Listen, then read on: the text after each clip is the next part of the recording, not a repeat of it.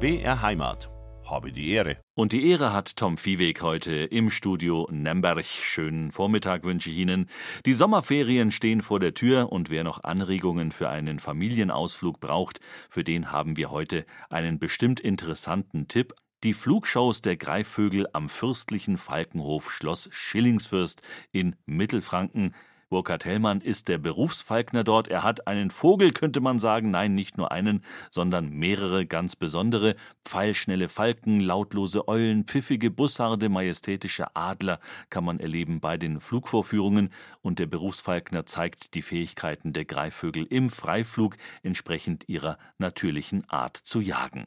Dieser fürstliche Falkenhof im Landkreis Ansbach in Mittelfranken am Schloss Schillingsfürst gelegen, liegt inmitten des bekannten Naturparks Franken Frankenhöhe und in der Falknerei von Burkhard Hellmann wird der Naturschutz genauso groß geschrieben wie die artgerechte Haltung der Vögel.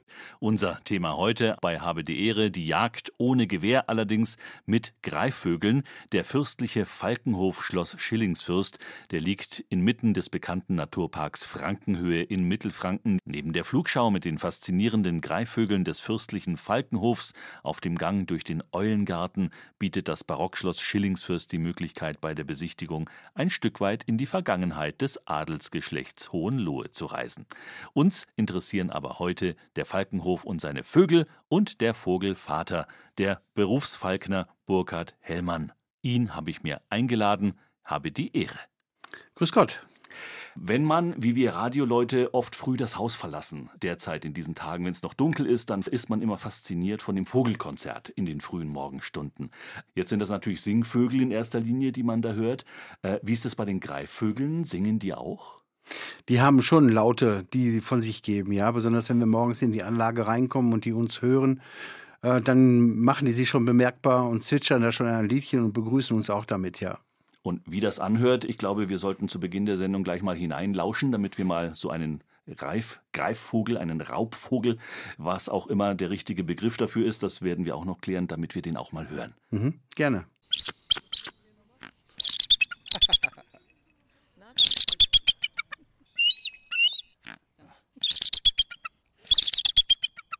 So, und Sie hören wahrscheinlich ganz genau, wer das ist, den wir da gerade gehört haben. Genau, das ist unser Weißkopftheater, das ist der Louis. Und der, äh, dieser Ruf ist ganz charakteristisch. Äh, was mir gut gefällt, ist dieses äh, zwischendurch, dass er auch so ein bisschen durch die Nase knarrt. ja, ja, genau. Ja, das ist so ein bisschen Kommunikation zwischen Falkner und äh, Greifvogel, also jetzt in diesem Falle unser, äh, unser Weißkopfseeadler. Und wir haben ja eine ganz enge Verbindung zu unserem Vogel. Wir reden viel mit, mit unseren Vögeln und er antwortet uns halt eben. Und wir können auch schon diverse Töne schon auch nachzwitschern und wir begrüßen uns auch teilweise, indem wir diese Laute von, äh, von uns geben. Sie haben aber auch noch andere Vögel natürlich bei Ihnen in der, in der Station, sagt man, oder in der fürstlichen, nein, man muss schon beim, beim Namen bleiben, es ist ein Falkenhof. Genau, richtig, es ist ein ja, Falkenhof. Fürstlicher genau, Falkenhof. Ja. Aber die Vögel untereinander, die verschiedenen, die verstehen sich wiederum nicht. Dass man sagt, alle Greifvögel sprechen quasi die gleiche Sprache irgendwie. Nein, die, unter, die äh, unterhalten sich also nicht untereinander, sondern deren Sprache ist mehr äh, etwas äh, Liebe mit Gefühl, sage ich mal. Also eigentlich sind der Greifvögel Nahrungskonkurrenten und dulden sich eigentlich überhaupt gar nicht. Die verschiedenen Arten untereinander, die unterhalten sich dann schon. Also Wanderfalken untereinander, die kommunizieren Adler kommunizieren miteinander, aber dass jetzt der Adler mit dem Wanderfalken kommuniziert, das ist nicht richtig, nein. Und nicht richtig ist wahrscheinlich auch die Bezeichnung. Ich habe vorhin von Raubvögeln gesprochen und dann mal Greifvogel gesagt. Ist das synonym oder ist da durchaus ein Unterschied? Ja, früher hat man immer gesagt, der Raubvogel, weil er dem Jäger die Beute räubert. Deswegen kommt man oder ist man auf die Idee gekommen, den Vogel Raubvogel zu nennen. Aber eigentlich ist es ein Greifvogel. Und er macht dem Jäger ja auch die Beute nicht streitig, sondern er unterstützt ihn eigentlich dabei, oder? Ja, das, das, muss man schon so sehen, ja. ja. Also gewisse Greifvögel haben eine wirklich notwendige Funktion in der Natur. Äh, der Mäusebussard zum Beispiel ist maßgeblich an der Rotwildpopulation beteiligt, man soll es gar nicht glauben. Mhm.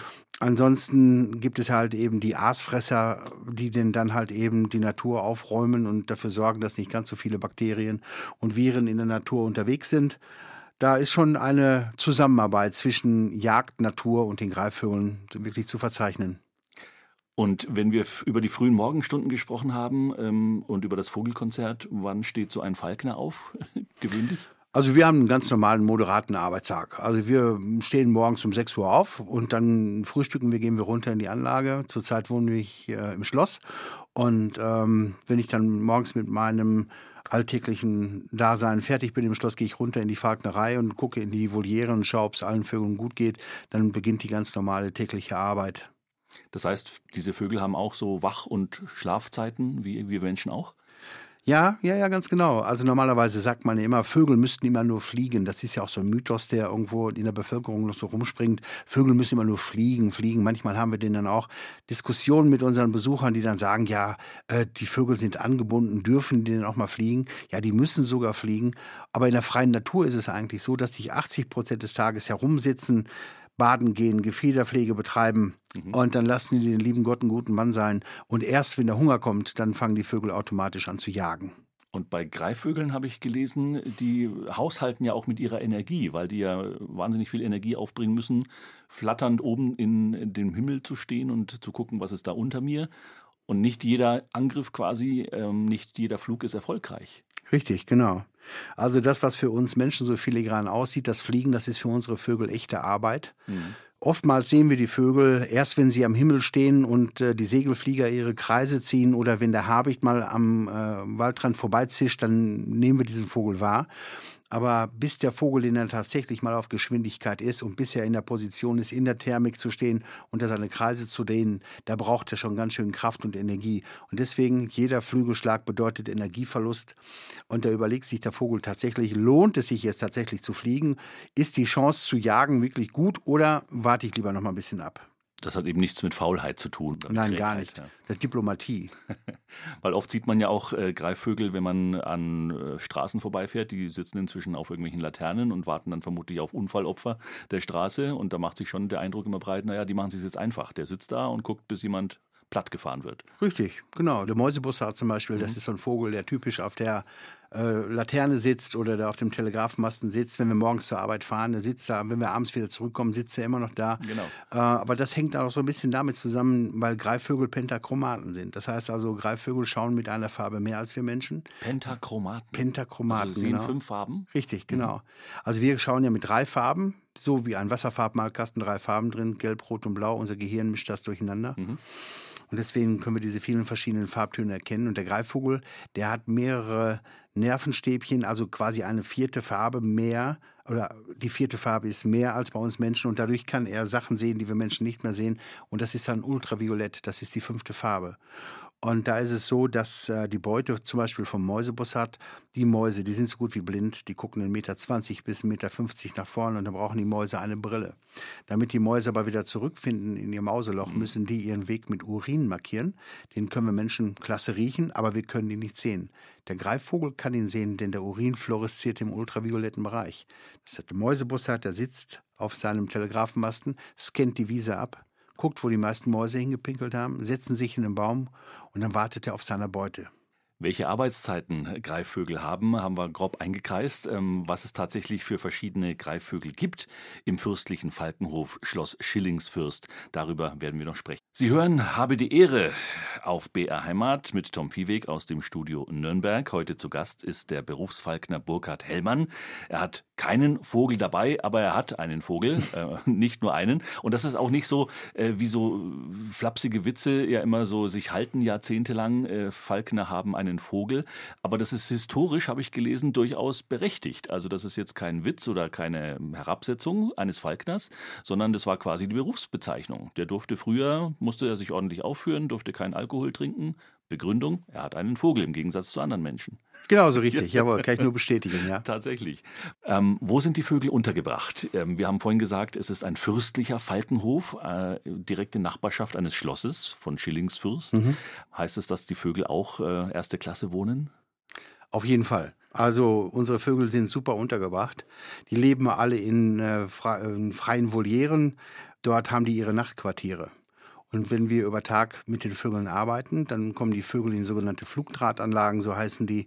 Da können die Vögel rein und raus fliegen, wie sie wollen. Wenn es regnet, können sie duschen. Wenn die Sonne scheint, können sie in die Sonne. Sie können aber auch in den Schatten. Das können die Vögel sich also wirklich frei auswählen. Das heißt, die wohnen da bei Hotel Papa Burkhardt und haben Vollpension. Richtig, genau. Oder sogar All You Can Eat. All You Can Eat.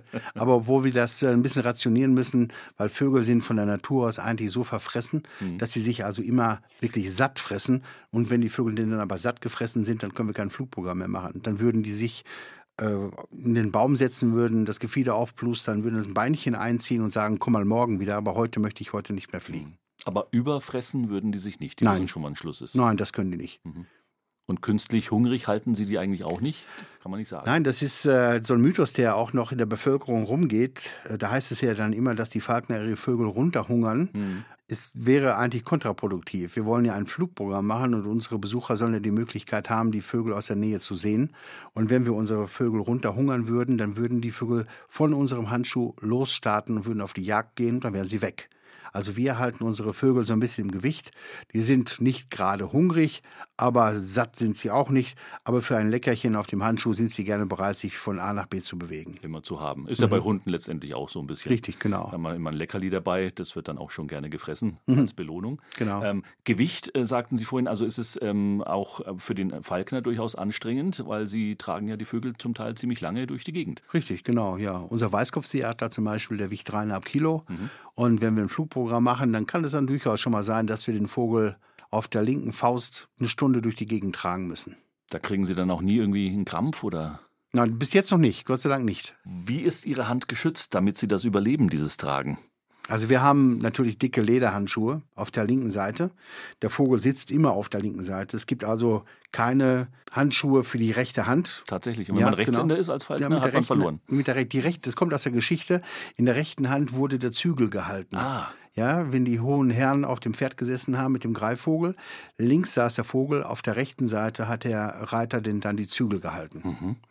Und bei Damen, äh, da ist ja auch der Vogel oft mal so ein schmuckes Beiwerk. Auf alten Gemälden sieht man das oft. Das ist aber ganz, ganz selten. Ja. Bei den Damen war es so, dass also die Damen nicht das Privileg hatten, mit den Falken zu jagen.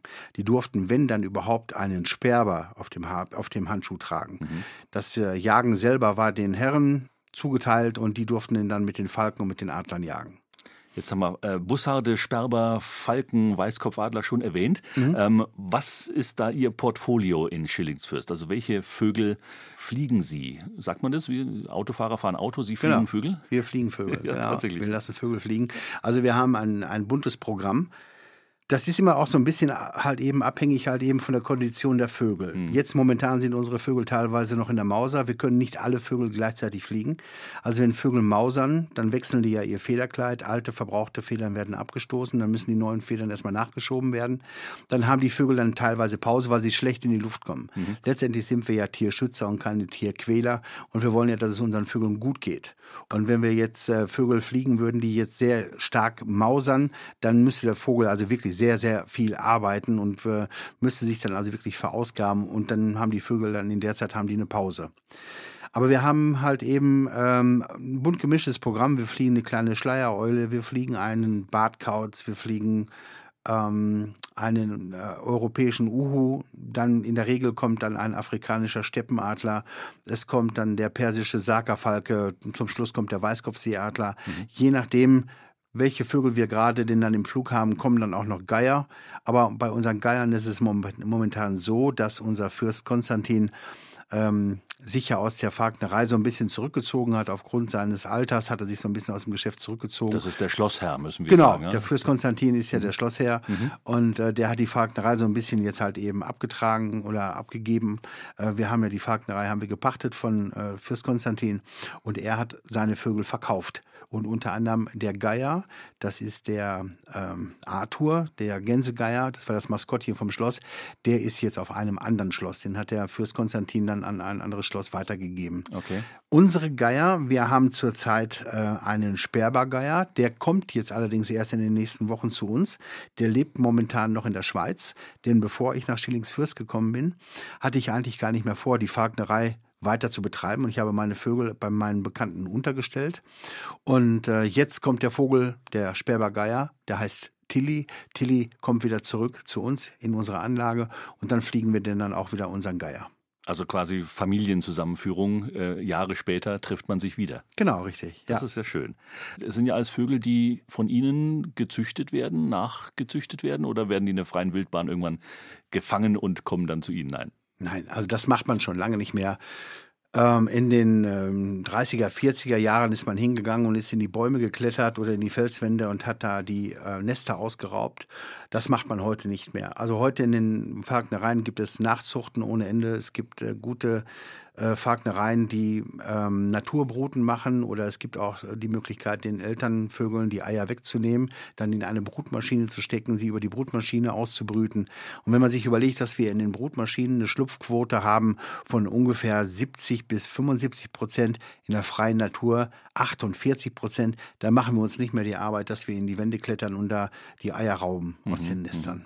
Das heißt, Sie sind dann bei der Geburt dabei, wenn der Vogel aus dem Ei schlüpft? Richtig, genau. Ja. Also wir beobachten das Ganze. Also jetzt muss man das auch so ein bisschen differenzieren. Auf der einen Seite haben wir eine Showfalknerei. Da kommt man zu uns, um die Vögel zu betrachten, zu bewundern und man bekommt halt eben das Wissenswerte über unsere Vögel mit auf den Weg. Mhm. Auf der anderen Seite sind wir aber sogenannte Beizjäger. Wir gehen auf die Beiz, dann gehen wir jagen. Und dann müssen wir natürlich unterscheiden, wir können nicht beide Arten mit demselben Vogel betreiben. Der Showvogel, das muss ein guter Vogel sein, der einen guten, gutmütigen Charakter hat. Auf der anderen Seite brauchen wir natürlich eine wilde Maus, wenn wir zum Jagen gehen. Der will Beute machen und der ist dann auch ganz kribitzig. Der will dann also Beute machen und will jagen. Und deswegen haben wir einmal die handaufgezogenen Vögel für die Showfalknerei und die Eltern aufgezogenen Vögel, die nehmen wir denn dann um mit den Vögeln auf die Jagd zu gehen, weil die Elternvögeln den Jungvögeln die Instinkte rauskitzeln. Die werden also durch die Elternvögel aktiviert. Hm. Das würde ich, wäre jetzt meine, meine nächste Frage quasi, denn irgendwann fliegen ja junge Vögel aus, gemeinhin. Das heißt, bis dahin werden sie noch gefüttert von den Eltern und dann irgendwann bringen einem, vermutlich bei den Greifvögeln ist es so, würde ich mal vermuten, die Eltern bei, wie man eben jagt. Genau. Und in dieser Phase nehmen sie die Vögel dann quasi zu sich? Sobald, sobald die Vögel flugfähig sind, das heißt, wenn das Jugendgefieder trocken ist, also wenn die Küken äh, aus dem Ei schlüpfen, dann haben sie ja weiße Pflaumenfedern mhm. und aus den weißen Pflaumenfedern werden denn dann Jugendfedern. Und die müssen erstmal trocknen und die müssen erstmal aushärten. Dazu brauchen wir ultraviolettes Licht in der Sonne. Und wenn diese Federn hart sind und sich tatsächlich stabil darstellen und der Vogel den dann vom Ästling rausfliegt und flugfähig wird, dann kommt der Augenblick, wo wir sagen, dass wir mit den Vögeln anfangen zu trainieren. Und ab wann kommt er dann in Ihre Hände und macht dort eine, ja, wie soll man sagen, eine Ausbildung oder wird der abgerichtet oder wird er erzogen, wird er trainiert? Was ist der richtige Begriff dafür? Also da muss man jetzt mal prinzipiell sagen, Hunde werden abgerichtet, Vögel werden im wahrsten Sinne des Wortes abgetragen. Also viele Freunde von mir, die sagen, Mann, du hast den besten Job der Welt. Du sitzt auf der Parkbank und mhm. hast einen Vogel auf der Hand und lässt den lieben Gott einen guten Mann sein. Aber das zum Beispiel ist also wirklich Arbeit, die wir betreiben. Der Vogel bekommt eine Bindung zu uns und sitzt auf dem Handschuh und er erfährt, dass der Handschuh ein Platz ist, wo er sich sicher fühlen kann, wo der Falkner auf den Vogel aufpasst und wo der Vogel auch mal zur Ruhe kommen kann. Das heißt, es geht um Vertrauen. Richtig, genau. Das ist das Grundprinzip von unserer Ausbildung, dass der Falkner und der Vogel eine Einheit bilden. Mhm. Nehmen wir jetzt nur mal das Beispiel vom Falken. Der Falke ist ja ein, ähm, ein schneller Jäger, der weitestgehend am Himmel jagt. Der jagt ja alles das, was Federn hat. Krähe, Elze, Eichelheer, Taube, Fasan, Rebhuhn, sage ich immer so. Und äh, wenn wir unseren Vogel den dann im Flugprogramm fliegen, dann haben wir ein Instrument, was wir uns äh, zunutze machen. Das ist das sogenannte Federspiel. Das Federspiel sieht aus wie ein Hufeisen, mhm. aus, äh, gefertigt aus Leder. Und auf diesem Hufeisen, also auf diesem Federspiel, ist eine Beute drauf gebunden. An diesem Federspiel ist eine Lederschnur und dann drehen wir dieses Federspiel in der Luft und der Falke wenn wir ihn gestartet haben. Wir werfen den Falken ab vom Handschuh, so sagen wir. Mhm. Der fängt den dann mit Flügelschlägen an, sich in die Luft zu bewegen. Er steigt dann erstmal auf, damit er Höhe bekommt. Ein Falke zum Beispiel ist ein sogenannter Kurzschwingenflügler. Der muss ganz kräftig mit den Flügeln schlagen, um sich fortzubewegen. Im Gegensatz zum Segelflieger, der springt ab und segelt durch die Luft. Mhm. Und wenn dann der Falke seine Runde dreht oder sieht, dass wir das Federspiel drehen, dann ist es eine Beuteattrappe und er versucht, diese Beute anzujagen.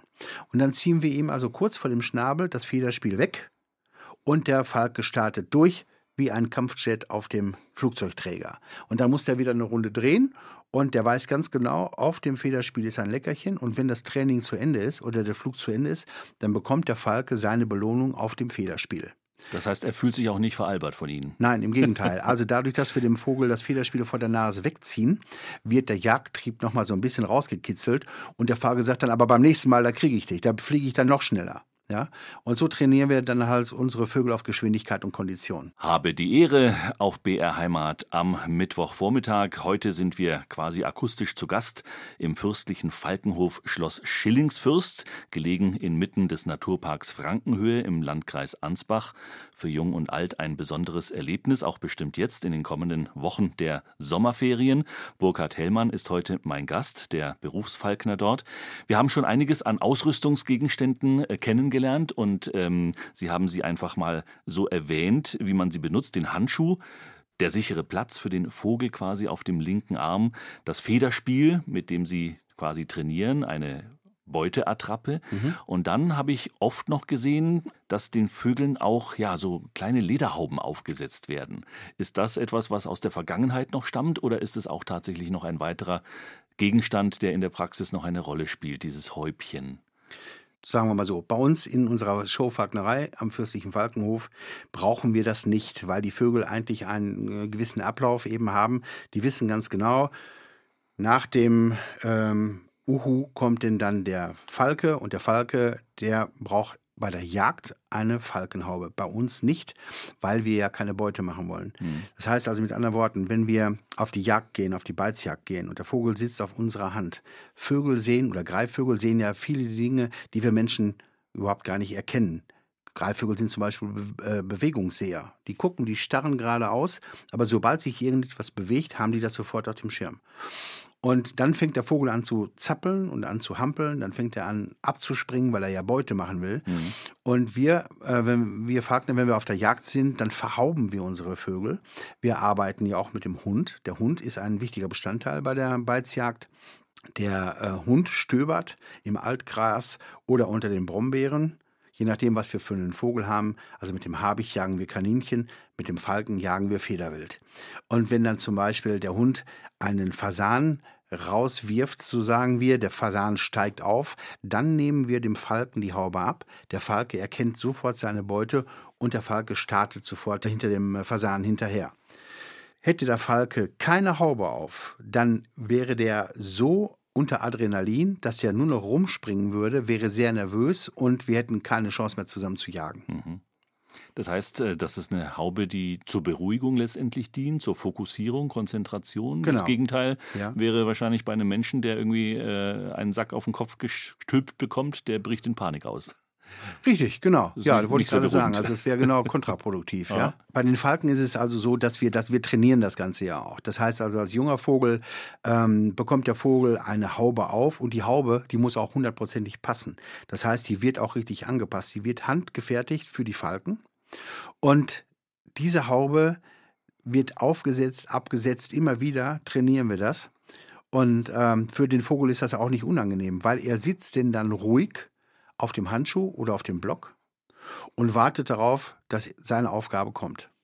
Das heißt, vieles wird handgefertigt. Ich könnte mir vorstellen, dass solche Handschuhe oder auch Federspiele ja auch nichts ist, was man industriell irgendwo als Massenprodukt bekommt, oder? Also teilweise gibt es schon Pro äh, Produkte aus Pakistan, das ist so Maschinenfertigung. Ja, dann kommen dann mal so 1000 Handschuhe auf einmal mit derselben Größe. Aber bei uns ist es so, wir in unserer Anlage, wir haben alles handangefertigte äh, Handschuhe, die passen auf unsere Hände und wenn ich dann den Handschuh von meinem Kollegen habe, dann schwimme ich da drin rum, hm. viel zu groß. Und wenn ich dann den Handschuh von meiner Tochter habe, da komme ich gar nicht rein. Also die sind also wirklich nach äh, Maßen von unseren Händen gefertigt worden. Jetzt haben Sie gerade Ihren Kollege und Ihre Tochter angesprochen. Mhm. Ist natürlich die Gelegenheit äh, zu fragen, wie groß ist der fürstliche Falkenhof? Äh, wie viele Menschen arbeiten da? Also wir sind vier Falkner zwei ehrenamtliche Falkner, die jetzt gerade dabei sind, die Sachkundeprüfung abzulegen und zwei wirklich geprüfte Falkner, das ist meine Tochter und das bin ich. Also letztendlich sind wir ein Familienbetrieb. Das ist ja äh, der Lebensgefährte von meiner Tochter und meine Lebensgefährtin. Wir bestreiten da den Falkenhof. Und Sie haben dann quasi schon für eigenen Nachwuchs gesorgt, indem Sie die eigene Tochter mit im Unternehmen haben. Richtig, also meine Tochter ist mittlerweile auch schon erwachsen und äh, wenn ich so drüber nachdenke, meine Tochter hatte ihren ersten Vogel mit vier Jahren.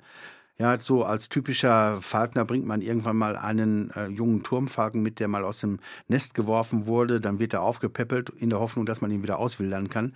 Und der Vogel ist dann schon vor 24 Jahren bei meiner Tochter gelandet und äh, die hat ihn dann großgezogen. Das war dann Theo, der Turmfalke. Das war dann der größte Spielgefährte von meiner Tochter. Und die ist einfach mit groß geworden mit der Falknerei. Und für die ist das also ein täglich Brot. Ansonsten muss man ja sagen, gibt es nicht mehr so viele Falkner, oder? Oder Frauen als Falknerinnen? Oh ja, also wir haben gerade einen wirklichen Trend. Also es ist äh, aufgrund äh, Corona hatten wir die Möglichkeit, von zu Hause Online-Kurse zu machen. Und viele Menschen, die zu Hause im Homeoffice gewesen sind oder den dann auch nicht mehr raus konnten aufgrund von Corona, haben den dann die Chance genutzt und haben sich bei Jagdschulen angemeldet und haben über Online äh, bestritten. Freut Sie das eher oder sagen Sie, das aussterbende Handwerk hat auch seine Vorteile, dass man halt da wirkliche Profis hat, die sich auskennen? Nein, also ich bin, ich bin da anders. Also ich sag mal so, wenn Falken Beute gemacht haben, dann manteln die. Das heißt also, die spreizen ihre Schwingen aus und verdecken ihre Beute, damit andere Greifvögel nicht sehen, was sie gerade gefangen haben. Mhm. Ich als Falkner Mantel nicht. Also wenn zu mir einer kommt und sagt, ich möchte das gerne lernen, gerne, immer herzlich gerne. Ich finde das total Bombe, dass wir äh, auch immaterielles Weltkulturerbe der UNESCO geworden sind. Die Falknerei ist also jetzt nicht Schillingsfürst, aber die Falknerei im Allgemeinen. Das Handwerk kann jetzt also nicht mehr aussterben. Und wer dann tatsächlich mal den Tag bei uns verbringt und hinter die Kulissen guckt, der sieht auch, dass das nicht einfach mal eben so ist, den Vogel auf den Handschuh zu nehmen oder den Vogel einfach mal eben fliegen lassen. Es ist harte Arbeit, jeden Tag. Und es ist tatsächlich ein Handwerk. Man kann nicht einfach heute den Vogel auf den Handschuh nehmen und morgen mit dem Vogel jagen. Es ist eine lange Zeit, die man wirklich braucht, also mindestens ein Dreivierteljahr bis ein Jahr, bis der Vogel überhaupt erstmal frei fliegen kann. Und ich schätze auch mal, dass die Ausbildung ja auch einen Praxisanteil hat, vielleicht ja auch sogar die Prüfung mit Sicherheit ja auch. Ähm, das heißt, das kann man ja nicht alles äh, am Bildschirm im Homeoffice machen. Also die Prüfungsfragen, diese theoretische Prüfung, klar, die wird dann, da wird dann eben darauf hingearbeitet in den Jagdschulen, da weiß man auch, was, äh, was, was, was man lehren muss. Aber die eigentliche Praxis, das Handwerk, das erlernt man wirklich nur, wenn man sich irgendwo bei Falknereien bewirbt, wenn man da hingeht und sagt, ich möchte gerne die Praxis lernen, ich komme ein paar Tage zu euch und dann zeigt mir mal, wie das Ganze so funktioniert. Es gibt da so was ganz Lustiges, das nennt sich bei uns der Falknerknoten. Sie stellen sich vor, der Vogel sitzt auf der linken Hand, hat eine Langfessel, wo der Vogel mit festgebunden werden muss. Und sie haben nur die rechte Hand und müssen jetzt diesen Vogel mit der rechten Hand festbinden und einen Knoten machen, der nicht aufgeht und den auch der Vogel nicht aufmachen kann. Mhm. Das ist schon mal so was Lustiges. Also wir haben ja auch unter anderem die Gutscheine für einen Tag als Falkner bei uns in der Falknerei. Da können ähm, Menschen wie du und ich einfach zu uns kommen, können das buchen, mal einen Tag im Windschatten von den Falknern mit rumdüsen bei uns in der Falknerei und die kriegen dann auch gezeigt, wie das also funktioniert und wir zeigen denen auch gerne immer den Falknerknoten ich sage böserweise immer ganz einfach oben drüber, unten durch. Es ist schon ein bisschen verzwickt, wenn man das sieht, wie der, wie der Knoten gemacht wird mit drei Fingern, aber es ist wirklich äh, für, die, für die Falknerei unumgänglich und ähm, das muss man ganz einfach auch lernen. das kriegt man nur hin, indem man irgendwo in die Falknereien geht und tatsächlich sich die Praxis zeigen lässt. Das ist der Berufsfalkner Burkhard Hellmann. Kurz vor elf ist es. Die erste Stunde habe die Ehre geht so langsam zu Ende. Heute zu Gast ist Berufsfalkner Burkhard Hellmann vom Fürstlichen Falkenhof Schloss Schillingsfürst im Landkreis Ansbach. Wie lange, ähm, Herr Hellmann, müssten Sie fahren, um einen Berufskollegen von sich zu treffen? Ähm, wie weit seid ihr auseinander? Kennt man sich untereinander? Also der nächste Berufskollege, äh, der sitzt im Wildpark Tripstrill. Da fahre ich so ein, dreiviertel Stunde. Mit dem haben wir ein sehr enges, nettes, äh, freundschaftliches Verhältnis. Mhm. Es gibt allerdings in der privaten Bevölkerung natürlich auch Falkner gerade besonders hier um Schillingsfürst herum, die stammen auch teilweise aus dem Hause Schillingsfürst, die als junger Mensch halt eben gelernt haben, als ehrenamtlicher Mitarbeiter, wie man mit den Falken und mit den Adlern umgeht. Die haben dann später ihre Jägerprüfung gemacht, haben ihre Falknerprüfung abgelegt. Das sind dann auch die Beizjäger, die dann halt eben hier noch unterwegs sind. Es gibt schon einige hier ringsherum. Jetzt ist in dieser Stunde dieser Begriff des Beizjagens und der Beizjagd schon so oft gefallen.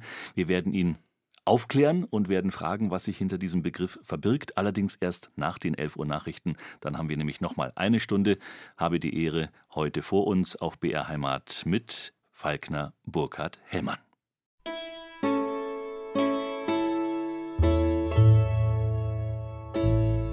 BR Heimat.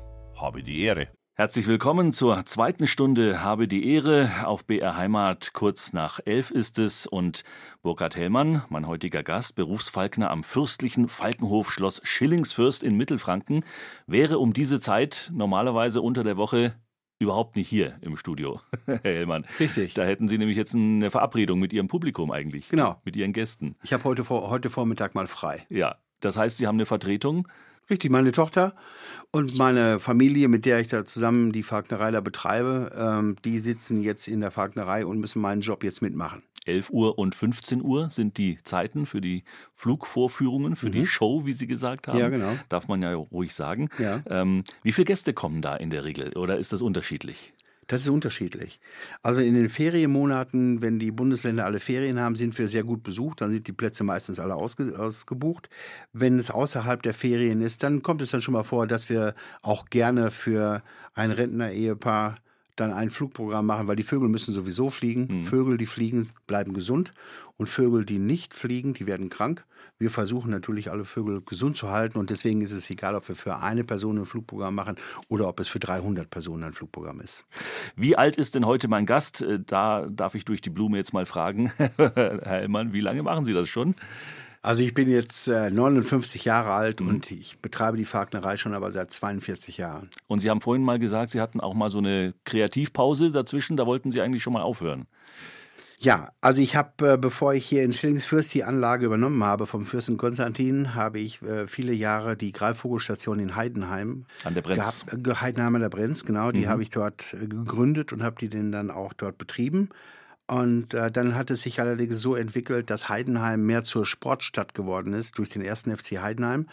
Und es war dann manchmal so ein bisschen, ein bisschen schwierig, wenn dann Fußballspiele gewesen sind. Der, der Wildpark, wo wir integriert gewesen sind mit der Greifvogelstation und dann die Fußballspiele. Das hat sich dann manchmal wirklich sehr schwierig dargestellt. Und wir haben dann nach 13 äh, Jahren haben wir den dann den Standort Heidenheim ähm, geschlossen.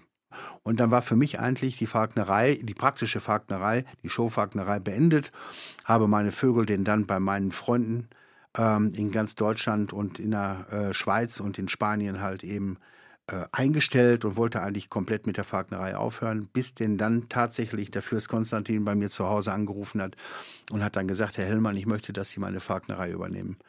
Also erstens glaube ich, wenn so ein Fürst von Hohenlohe Schillingsfürst anruft, das ist doch schon eine Ehre, äh, die man da erwiesen bekommt. Und dann das Zweite, das ist schon optisch ein, ein toller Ort, dieser Felssporn, auf dem dieses Schloss thront.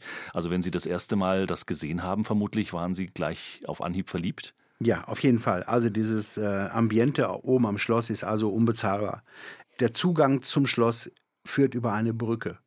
Rundbogenbrücke, und äh, vielleicht kennen Sie es schon von unserem Weihnachtsmarkt. Wir haben ja einmal im Jahr diesen tollen Weihnachtsmarkt im mhm. Schloss Innenhof. Es ist einfach eine Atmosphäre, ein Ambiente, fast nicht mehr zu toppen, nicht mehr zu ersetzen. Wir haben eine tolle Flugwiese, wir haben eine Adlerarena, wo die wo unsere Adler und die Geier untergebracht sind, wo man von oben von der Brücke schon runterschauen kann auf die Flugwiese in die Adlerarena. Ja, wenn man dann da oben das erste Mal steht, dann kreisen einem sofort die Gedanken, so, da stellst du den Weißkopfseeadler hin, da setzt du den afrikanischen Steppenadler hin, wo tust du denn deine Mönchsgeier hin, da musst du noch eine Voliere bauen, wo stellen wir denn die Falken hin? Wie können die Besucher denn die Falken und die Vögel alle beobachten? Wie können die das machen? Wir müssen ja heute auch so ein bisschen darauf hinarbeiten, dass die Bevölkerung wieder näher rankommt an die Tiere. Mhm. Also ich sag mal, es gibt zwei Menschen, die mich ähm, in meiner Laufbahn als Berufsfagner begleitet haben. Das ist einmal die Frau Dr. Merkel. Die hat gesagt, wir müssen zusehen, dass wir die Kinder von den digitalen Medien wegkriegen und wieder zurück zur Natur. Und es gibt einmal den ähm, Tierfilmer Silmann, der hat gesagt, nur das, was wir kennen, das können wir schützen. Und ähm, wenn wir heute ein Flugprogramm machen, ist es uns wichtig, dass die Kinder, die Jugendlichen wissen, dass der Falke das schnellste Tier der Welt ist und nicht der Gepard und dass der Falke 324 km/h schnell fliegt und beschleunigt mit 9G. Und das ist 9G heißt eine Beschleunigung von 0 auf 100 in 0,4 Sekunden. Der schnellste Ferrari beschleunigt in 2,1 Sekunden. Mhm. Also sollte es mal ein Rennen geben zwischen Falk und Ferrari, dann ist der Falke schon im Ziel und der Ferrari noch gar nicht losgefahren. Und das ist uns also ganz, ganz wichtig. Aber dieses Gefühl dafür, das bekommt man, wenn man das erste Mal in die Anlage reinkommt. Alleine schon an der Kasse. Wir laufen einen langen Weg, der ist eingefasst mit Buchsbäumen. Rechts und links sind so kleine Hütten, das sind so unsere Flugdrahtanlagen, wo die Vögel untergestellt sind. Und dann überlegt man sich schon, ja, wie kommt denn eigentlich die Falknerei hier auf das Schloss? Die Falkner waren zwar nicht adelig, mhm. aber hatten schon eine privilegierte Position, waren da quasi die Haus- und Hofjäger. Ja, das kann man so sagen. Also die Beizjagd, die Jagd mit den Vögeln war wirklich den ähm, hohen Herren zugesprochen und die Falkner hatten immer die Aufgabe dafür zu sorgen, dass es den Vögeln gut geht, dass das Federkleid in Ordnung war, dass keine abgebrochenen Federn da sind, äh, dass sie in, in, guter Kondition sind und dann ist dann irgendwann das Adelsgeschlecht losgezogen, ist dann auf die Jagd gegangen mit den Vögeln und der Falkner hatte dafür zu sorgen, dass dann da tatsächlich auch Erfolg dabei rauskam. Und Beizjagd müssen wir jetzt tatsächlich mal erklären, weil wir es schon so oft verwendet haben in unserer Sendung. Was heißt Beiz? Ich kenne Beize jetzt nur als äh, Marinade für gutes Fleisch, wo man das Fleisch einbeizt oder ja, einstreicht. Ja. Was ist eine Beizjagd? Also die Beizjagd ist äh, der Oberbegriff für die Jagdart, mit dem Vogel zu jagen. Das heißt, wir Falkner werden immer dort eingesetzt, wo die Schusswaffe zu gefährlich ist. Das heißt Einsatzgebiete auf Friedhöfen, in Freibädern, in Industrieanlagen in Stadtparks zur Krähenvergrämung oder zur Vergrämung von Stadttauben, die in der Innenstadt sich äh, an den Mülltonnen und ähm, an mhm. den Abfallbehältern also gütlich tun. Und Friedhöfe ist tatsächlich, gibt es auch ein Problem mit. Äh also da haben wir immer das große Problem, dass die Kaninchen, die fressen gerne Stiefmütterchen und die Blümchen, die da gepflanzt werden zur Erinnerung, äh, an die Verstorbenen. Und das ist natürlich dann, sehr ärgerlich, wenn man gerade die Blumen gepflanzt hat und man kommt am nächsten Tag hin, um die Blumen zu gießen, dann sind die abgefressen.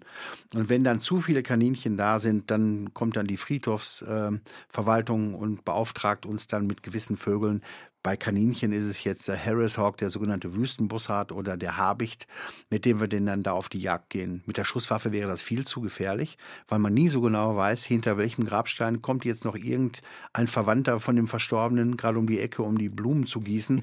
Und äh, das wäre also, wie gesagt, mit der Schusswaffe viel zu gefährlich. Der Habicht, wenn der äh, einen fremden Menschen sieht, dann dreht der Habicht ab, setzt sich in den Baum und wartet auf seinen Falkner.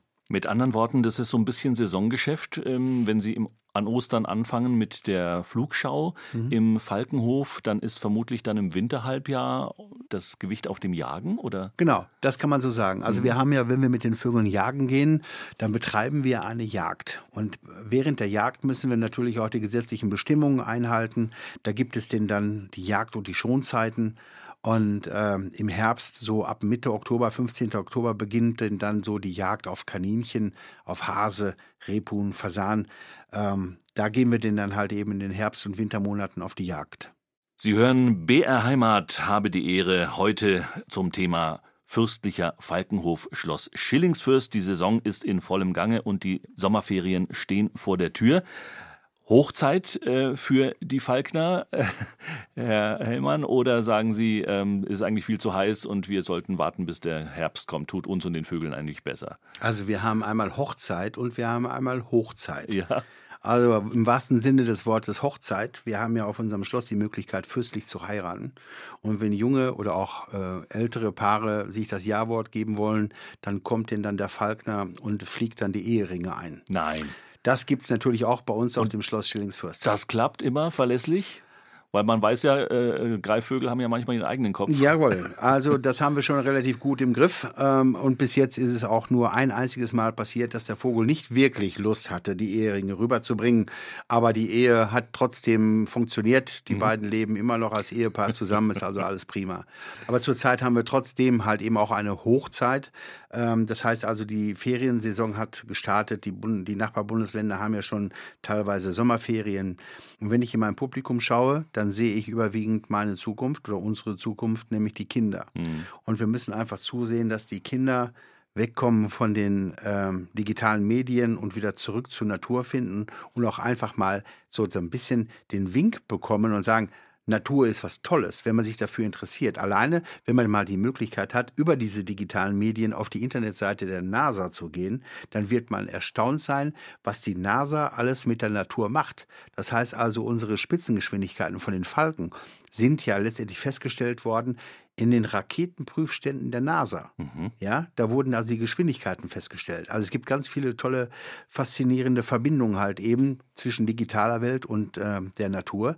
Aber letztendlich das ganze Netzwerk der Natur ist also so hochgradig interessant auch für gestandene Jäger, die zu uns hier in die Falknerei kommen und äh, mit ihren Enkelkindern teilweise, denn dann sich ein Flugprogramm anschauen und wenn man dann ins Gespräch kommt und den Jägern denen dann auch erklärt, dass der Mäusebrust halt maßgeblich an der Rotwildpopulation beteiligt ist, so kann man ja gar nicht glauben. Da sehe ich dann oftmals ganz erstaunte Gesichter und die fragen dann auch nach und dann diskutieren wir darüber und sprechen auch darüber. Und das ist auch das, so das Interessante halt eben, dass wir dann sagen, die Kinder müssen einfach wissen, denn Wissen ist Macht. Und wir müssen zusehen, dass die Kinder sich nicht an der Nase herumführen lassen. Mhm.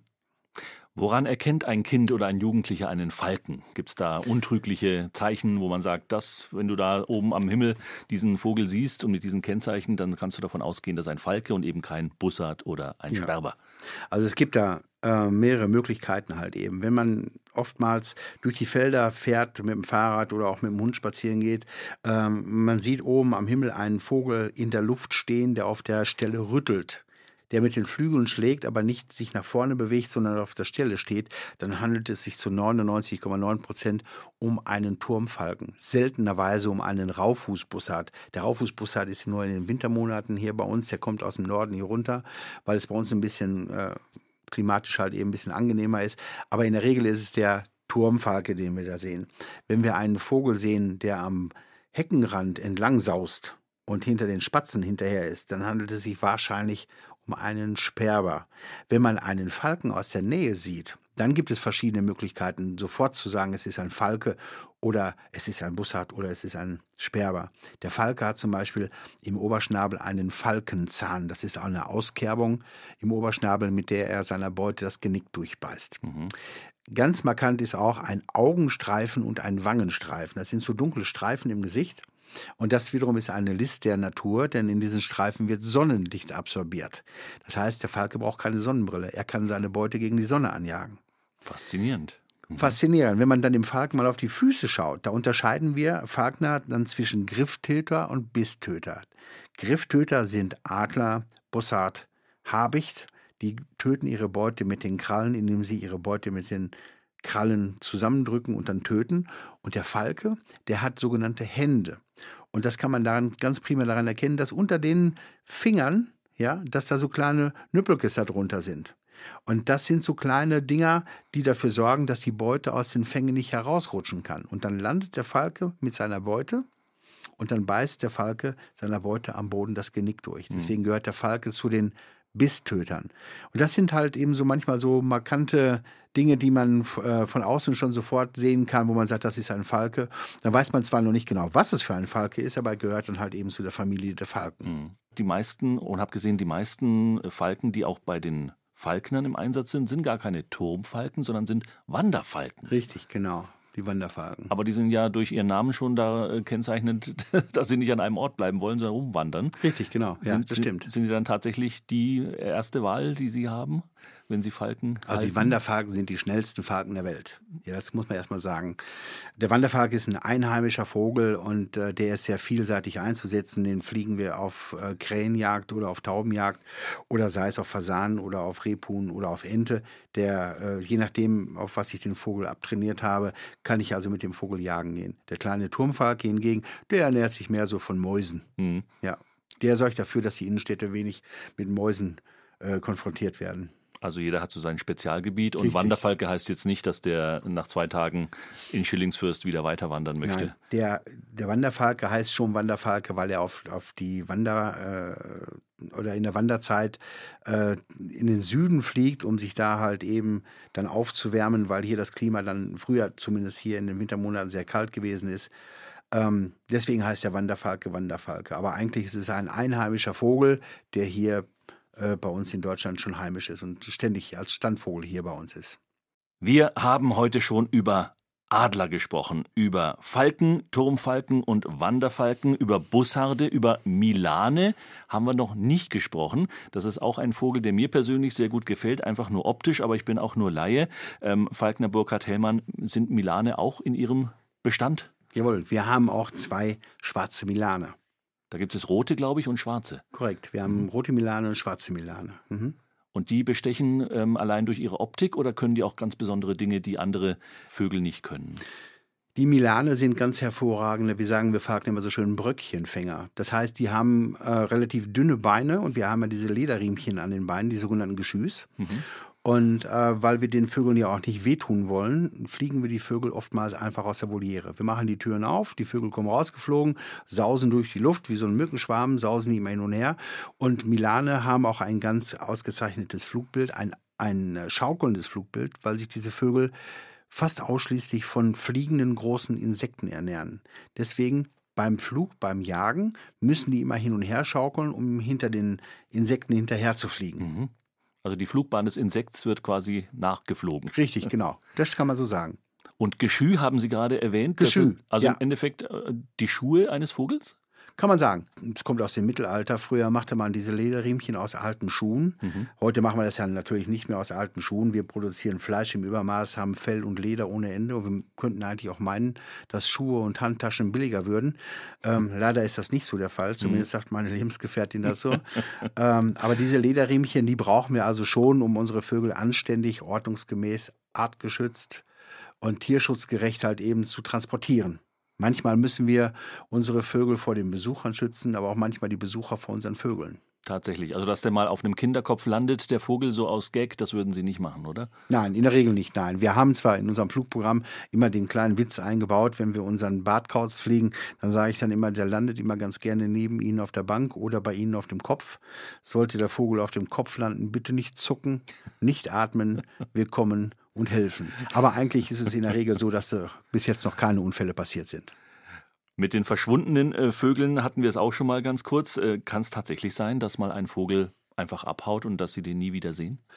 Das könnte rein theoretisch könnte das passieren. Also wir im fürstlichen Falkenhof sind natürlich ganz gut ausgestattet. Wir haben so kleine Telemetriesender, die wir unseren Vögeln an das Lederriemchen da dran machen. So haben wir immer einen guten Überblick, wo unser Vogel sich befindet. Es ist natürlich auch in der Vergangenheit schon passiert, dass die Vögel sich von uns, wir sagen immer, abgemeldet haben. Wenn die von der Flugwiese runterfliegen nach Schillingsfürst und dann gucken die, welche Sonderangebote beim Norma sind oder ob der Bürgermeister auch tatsächlich in seinem Büro sitzt, dann ah, ja. kreist der Adler über dem okay. Rathaus das können wir an, auf so einem Monitor können wir das nachvollziehen, wo unser Vogel ist. Und so kurze Auszeiten, das macht Ihnen dann auch keine Sorgen? Nein, also gar nicht. Wir gönnen den Vögeln das dann auch, weil mhm. der Vogel ist ein sehr freiheitsliebender Vogel. Und wenn er der Meinung ist, er müsste jetzt mal ein bisschen mit dem Wind spielen und er müsste mal sich ein bisschen in die Thermik stellen und äh, dann mal sich raufschrauben auf 3000 Meter Höhe als Adler jetzt oder als Bussard, dann soll er das ruhig, soll er das tun. Das sind ja alles Lebenserfahrungen auch, die er sonst in der freien Natur auch sammeln genau. würde. Ja, genau. Dann äh, habe ich gesehen, gibt es noch diese kleinen Glöckchen. Ist das im Endeffekt historisch betrachtet die, der Telemetriesender aus der Geschichte? Genau, kann man sagen. Also bei, gerade bei den Falken, bei den Hochgeschwindigkeitsfliegern, da brauchen wir also diese Bells, wenn wir unseren Vogel äh, in der Anlage jetzt auf das Federspiel fliegen, dann saust er schon manchmal ums Schloss drumherum. Dann weiß man nicht so ganz genau, von wo kommt er jetzt wieder reingeflogen auf die Flugwiese. Dann hört man aber schon von weitem schon die Glöckchen, wenn die, wenn die läuten. Und auf der anderen Seite ist es so, wenn wir dann im Herbst mit unseren Vögeln auf die Jagd gehen, dann ist es ja nicht so, dass der Vogel die Beute jagt und dann zu uns bringt, sondern der Vogel steht auf der Beute, hat die Beute gemacht und kröpft. Also er frisst ja dann auch einen Teil von seiner Beute. Mhm. Wir teilen ja die Beute mit unseren Vögeln. Und dann steht der Vogel dann teilweise im Altgras irgendwo. Wir sehen den Vogel nicht, aber dann können wir ihn hören, weil jedes Mal, wenn der Vogel sich bewegt, dann klingelt das Glöckchen. Und Sie haben gerade gesagt, Sie teilen sich die Beute. Gibt es auch Vögel, die paarweise oder im Team jagen oder sind das alles so Einzelkämpfer? Nein, auf keinen Fall. Wir haben auch eine Greifvogelrasse, das sind die sogenannten Harris Hawks. Mhm. Das sind Wüstenbossarde, die kommen aus Texas, Arizona. Und das ist der einzige Vogel, der ein soziales Verständnis hat. Das ist einzigartig in der Greifvogelwelt. Die jagen in der Familie und teilen auch ihre Beute. Seit dem Jahr 2010 zählt die Falknerei zum immateriellen Erbe der Menschheit. Und heute zu Gast ist Burkhard Hellmann, Berufsfalkner vom Fürstlichen Falkenhof Schloss Schillingsfürst im Landkreis Ansbach. Wir wissen ja, die Falknerei ist ja hoch im Kurs, auch beispielsweise in den Vereinigten Arabischen Emiraten oder auch in Saudi-Arabien. Wo kommen da diese Vögel her? Fahren die dann nach Europa und kaufen die hier bei uns? Also deutsche Falknereien sind sehr beliebt also zumindest bei uns gibt es immer äh, eine Gruppe von ähm, sechs arabischen Scheichs, die den dann mit dem Jet nach München fliegen, fahren dann quer durch Deutschland, besuchen jede Falknerei und kaufen den dann ein, gehen ein bisschen shoppen. Und äh, je weißer der Vogel ist, umso mehr Ansehen hat der Vogel. Deswegen ist der Gärfalke, der ist dann auch sehr beliebt, weil der Gärfalke kommt aus den nordischen Ländern und ist sehr hell, fast schneeweiß. Und diese Vögel werden dann halt eben von den Scheichs dann gut bei uns eingekauft. Und da spielt der Preis dann auch keine große Rolle. Ich sag mal so, wenn da ein Scheich kommt und der sich den dann in den Vogel verliebt, dann spielt der Preis keine Rolle. Mhm. Und der Vogel wird dann auch zurückgeflogen. Der muss nicht selber nach, in die Emirate fliegen. Der kriegt einen tollen Sitzplatz äh, in der Boeing 747. Hm. Wie alt werden Greifvögel in der Regel? Also bei uns in der Anlage kann man sagen, dass äh, Eulen werden, also Schleiereule, Waldkauz, äh, diese kleineren Eulen werden rund 15 Jahre. Der Falke, der Bussard wird rund 20 Jahre, der Adler 30 Jahre aufwärts. Geier 60 Jahre und der älteste bekannte Uhu, der in Gefangenschaft gehalten worden ist, ist 63 Jahre alt geworden. Mhm. Interessante Blicke in die Zeitgeschichte, auch in die Politik. Ähm, die Flugschauen sind das, was man erleben kann, was man vordergründig sieht, auch bei Ihnen in Schillingsfürst. Aber wenn sich jemand interessieren würde, tatsächlich mal einen ganzen Tag mit Ihnen zu verbringen, zu sehen, was tut ein Falkner, auch das kann man bei Ihnen erleben. Also wir haben, wie gesagt, haben wir diese Möglichkeit, dass wir die Gutscheine äh, anbieten, entweder einen halben Tag oder einen ganzen Tag. Dann ähm, ist man im Windschatten der Falkner und man betreibt die Falknerei unter Anleitung. Auf der anderen Seite haben wir immer Bedarf, ehrenamtliche Helfer bei uns in der Falknerei anzulernen. Es ist ja auch eigentlich äh, als Privatmensch auch ein ganz nettes Hobby, wenn man dann die Falknerei betreibt. Hm. Das heißt, eine Art Praktikum wäre auch ein guter Einstieg Auf in, jeden diesen, Fall. in diesen Bereich. Mit dem Wissen von heute in einem zweiten Leben, würden Sie noch einmal Falkner werden? Auf jeden Fall. Es gibt meiner Meinung nach nichts, was ergreifender ist, was mehr äh, Gefühl beinhaltet als die Falknerei. Einem Tier die Freiheit zu geben und der Vogel entscheidet sich zurückzukommen.